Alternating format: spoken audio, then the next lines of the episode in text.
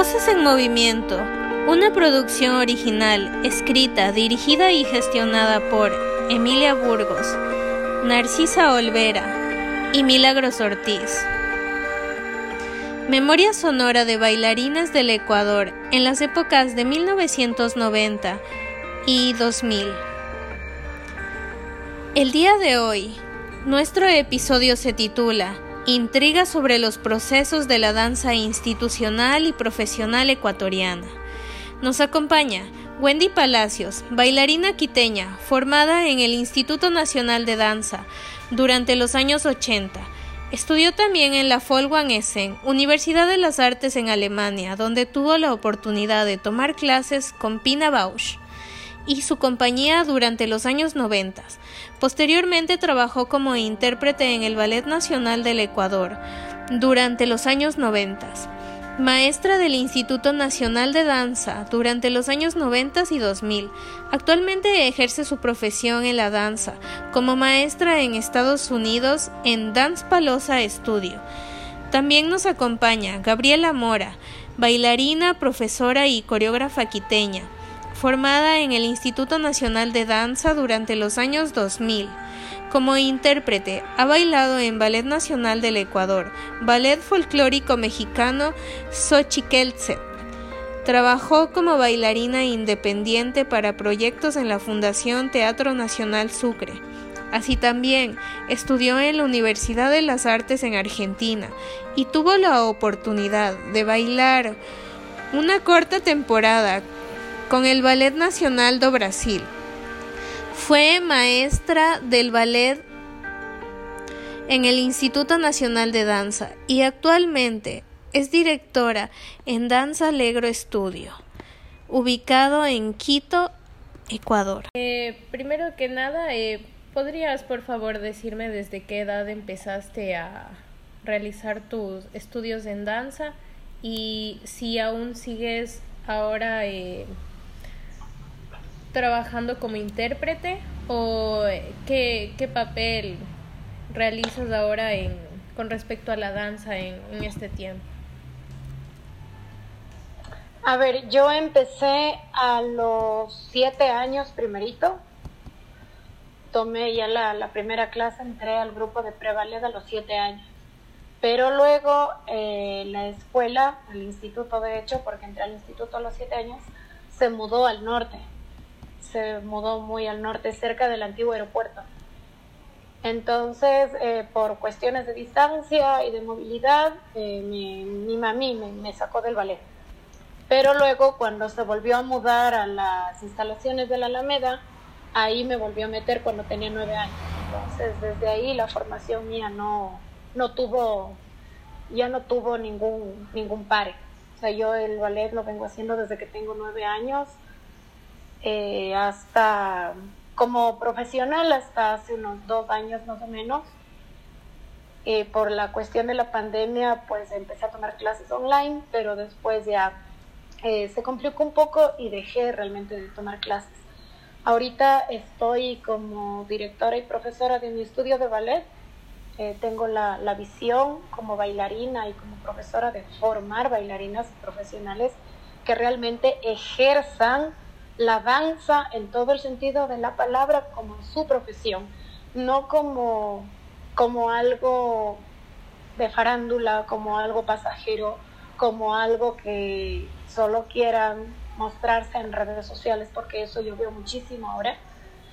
Eh, considero que no es, no es, no, no, no, no sé qué término decir, no es lo más idóneo que después de formarse y abro comillas, nueve años eh, se dediquen a bailar urbano o se dediquen a bailar cualquier otra cosa, que realmente están en el mismo nivel de personas que no tuvieron esa formación. Porque eso es muy común ver. O sea, yo no estoy mintiendo y realmente por eso sé que me deben, debo tener críticas muy fuertes, ¿no? De eso yo estoy plenamente consciente. Sin embargo, yo le veo a la danza como arte, porque eso es lo que considero que es. No tengo nada en contra de las otras propuestas dancísticas de moda comerciales que van apareciendo como el, el femstyle, el urbano, el commercial dance, que para mí en lo personal a la larga es lo mismo, porque no cumple el rol formativo como tal, no cumple un, un rol de, de dejar en la, en la cabecita de la persona que está haciendo un criterio que no trasciende, sino que se queda en, en la moda, en, en lo lindo, en la farándula. Y realmente la moda es eso, un boom y pasa.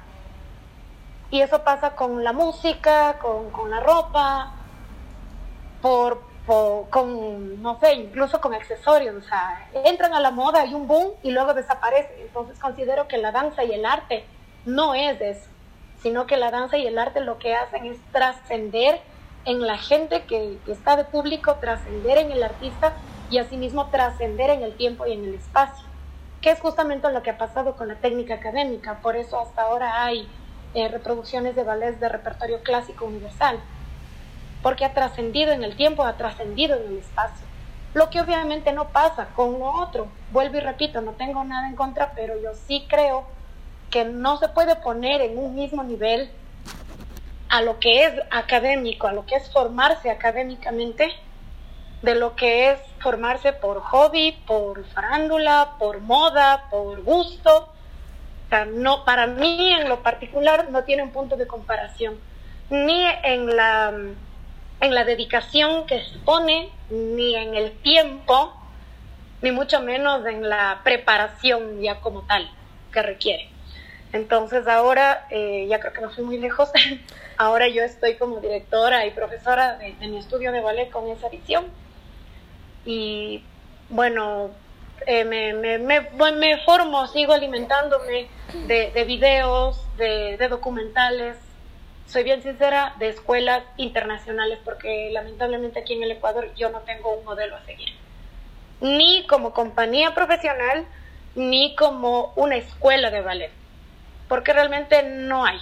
Cojo muchas cosas de la escuela Raymond Mouget de Guayaquil, que la considero muy buena, pero tomo más cosas y modelos de escuelas a nivel internacional, escuelas de Brasil, escuelas de, de Estados Unidos, eh, veo muchas clases de, de Rusia, claro, adaptando cosas a la realidad que tenemos acá. Eh, entonces a eso me dedico, por el momento estoy siguiendo el profesorado de jazz eh, para, para igual aprender otras cosas, enmarcado siempre en lo que es la parte académica. Y eso poderles ir dando a mis alumnas en función al proceso que vamos teniendo. Listo. ¿Y cómo ha sido tu entrenamiento corporal en la danza? Mi entrenamiento corporal en la danza. Y, bueno, en, en, la escuela tienes un, un pensum, de hecho tú sabes eso, tienes un horario asignado donde te ponen las materias que obviamente debes cumplir eh, a lo largo del año y asimismo a lo largo de todo el, el, proceso formativo. Entonces, el entrenamiento como tal a nivel escolar era la clase de técnica académica todos los días eh, y en función del nivel te iban poniendo ciertas materias. Eh, yo recuerdo que en los primeros niveles yo tenía música, eh, artes plásticas, argumentos famosos, eh, expresión corporal, danza nacional y técnica académica. Me parece que esos fueron los tres primeros años. Obviamente a medida que vas avanzando van cambiando y van mudando las materias, porque obviamente el proceso va avanzando. Yeah. Pero en sí, eh, el entrenamiento en la escuela, eh, ya después, ¿no? Porque eso uno se puede dar cuenta con el pasar del tiempo, cuando empieza a ver otras realidades, empieza como que un poquito a expandir las, la, los horizontes, ¿no? Que realmente faltó, faltó y mucho, o sea, hubo una debilidad bastante grande en el proceso de formación como tal, tanto en el aspecto técnico como en el aspecto físico, como en el aspecto también, eh, en el aspecto de desenvolvimiento escénico. O sea, faltó y faltó mucho. Entonces, en ese sentido, que yo de hecho empecé a, darme cuenta y empecé como que a medio despertarme ya cuando estuve fuera de la escuela, cuando estuve ya graduada, entre comillas, como bailarina profesional, porque obviamente para ser bailarina profesional faltaba y faltaba bastante. Eh, ya fue por, por mis propios medios, por mi propio trabajo que, que busqué trabajar más. Tomé clases, obviamente, de ballet. Uno siempre necesita la clase de ballet. Tomé clases de, ballet antes de entrar a la compañía, al, al Ballet Nacional, de hecho pero ahí ya cuando entré al Ballet Nacional y, te encuentras con una competencia que es muy fuerte, que es muy dura, que no estamos hablando solo de bailarinas ecuatorianas, eh, sino de bailarinas extranjeras que tienen un nivel bueno, que tienen una muy buena preparación, un buen manejo escénico, un buen dominio de las puntas, te, te exige a ti como, como un intérprete más ponerte a ponerte a la par de toda esa de toda esa competencia que tienes como artista, como bailarina en una, en una compañía. Entonces, yo recuerdo que entrábamos al ballet a las nueve y claro, yo estaba ahí en el ballet desde los ocho, entrenando en la parte física, la parte incluso algo técnico, pero aún así eh, en la escuela, cuando yo estaba en el último año, eh, fue una muy buena, o sea, fue un, llamado de atención que a mí me quedó, que fue del maestro que tuve en noveno año, que fue el maestro Luis Cordobés, que de hecho le tengo una gratitud inmensa. Entonces, él era muy, muy fuerte, era muy duro a veces en, en sus comentarios. Él también hablaba en función de, de su experiencia como bailarín. Entonces nos, nos sabía pegar las, las, de atención bastante fuertes a las cuatro que en ese tiempo éramos. Claro, uno a veces en esa etapa un poco medio de adolescente. Ahora el tiempo ha acelerado bastante, ¿no? Pero antes no, uno medio se despertaba y empezaba como que el boom de las amigas y de la adolescencia y todo eso, tipo a los 17 años. Ahora es mucho más temprano, por, por todo el avance que vamos teniendo, ¿no? A nivel global. Bueno, ya para la última pregunta, ¿considera usted que el rol del profesor o del maestro ha cambiado y con esto eh, también me gustaría que me comente cómo, cómo veía usted antes del el rol del profesor, del maestro, del coreógrafo, a lo que bueno usted ha visto ahora. Pero sí sería como muy interesante que me comente cómo era ese trato del profesor, el coreógrafo y cómo, cómo usted se sentía ante este, este, estos tratos. Anteriormente, bueno, vamos a, a, saber que anteriormente nosotros, no, eh, no nosotros, sino específicamente yo vengo de, trabajar con profesor, con un maestro que fue muy duro, muy, muy duro, muy fuerte con nosotros. Es verdad que, que para la edad que teníamos nosotros trabajamos muy bien, trabajamos muy bien, éramos muy receptivas con respecto al profesor pero él trabajaba muy fuerte con respecto a la, a la figura, ¿no? A la figura, a la, a la, silueta que uno tenía que tener. Entonces, siempre, siempre fuimos tratadas muy fuerte con respecto a, a vernos delgadas, a mantener un peso, a mantener una dieta. Nosotros, te cuento, trabajábamos con con, en ese tiempo nosotros trabajábamos con fundas plásticas, nos poníamos en todo el cuerpo fundas plásticas para el hecho de, de seguir bajando de peso, ¿no? Teníamos líquidos, teníamos, no tomábamos como como se toma ahora, ocho vasos de, agua, ¿no? Nosotros tomábamos, si eran ocho, nosotros tomábamos eh, 16, 16 eh, vasos de agua, tomábamos muchísima agua. Yo me acuerdo una de las veces también de, mis anécdotas, es que el, la situación era bajar de peso, la consigna, bajar de peso, como sea bajar de peso, ¿no? Entonces yo tenía un galón un galón, llevaba todos los días un galón de agua en el bus. Y mientras yo iba de transcurso de mi casa a, la, institución, siempre iba tomando agua. Entonces una señora que iba al lado mío se da la vuelta y me dice, eh, niña, ¿usted está enferma? le digo, no. ¿Usted tiene algo? digo, no, ¿por qué? Oh, no, no, porque como tomas tan tanta agua, ¿no? Yo ahí me quedé pensando, dije, ¿cómo será que la gente me está eh, ¿cómo será que me está percibiendo? Claro, porque yo era una niña obsesionada con el peso, una jovencita obsesionada con el peso y yo iba con mi galón ahí en el bus, iba, caminaba un poco y, y hasta llegar a la institución yo ya me había tomado un galón de agua.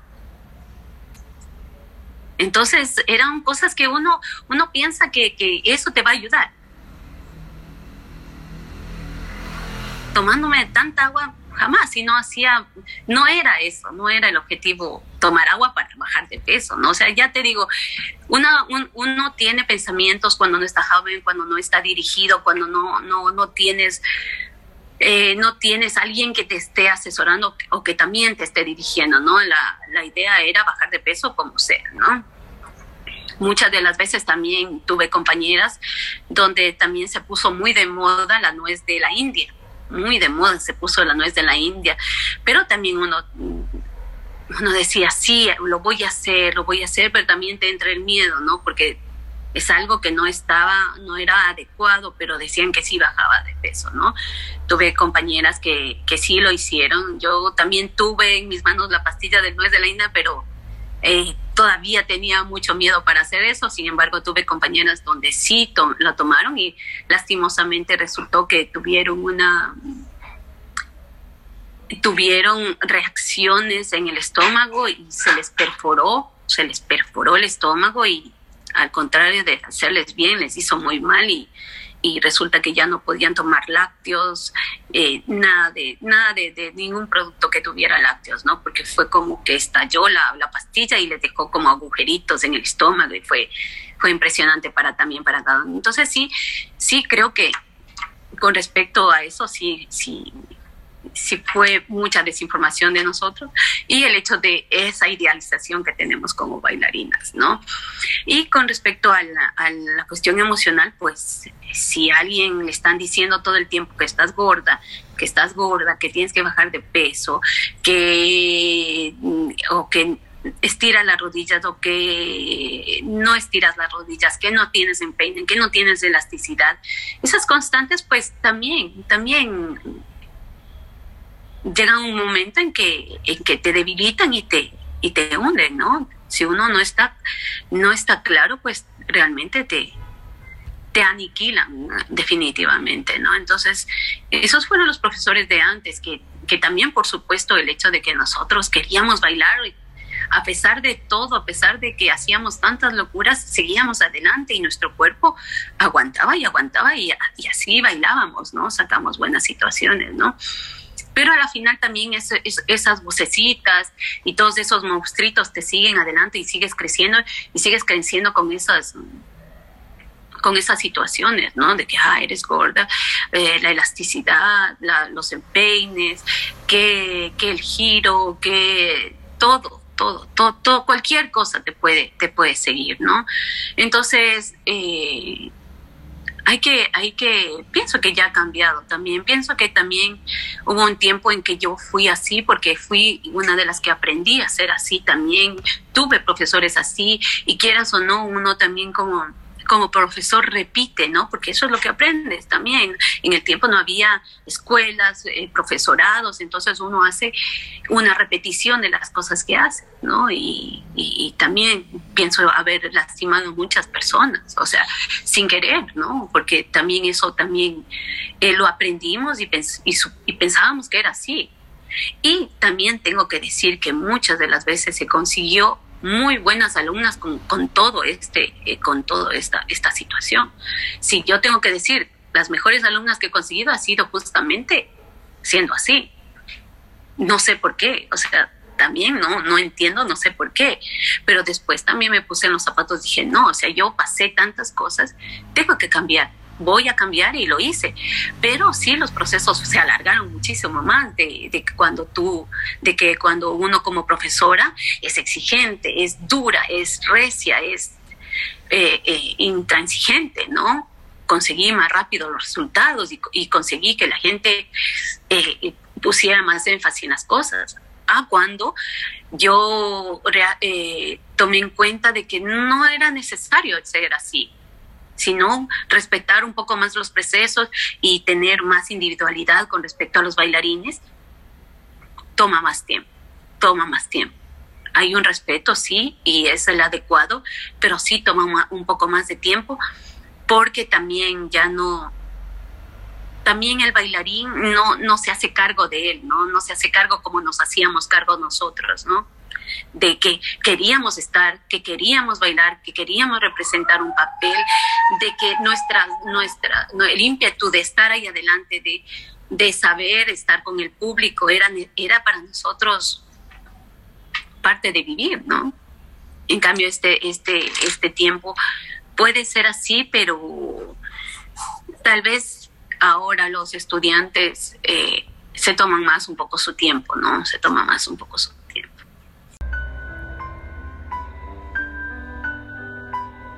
Bueno, muchas gracias Gabriela, muchas gracias Wendy.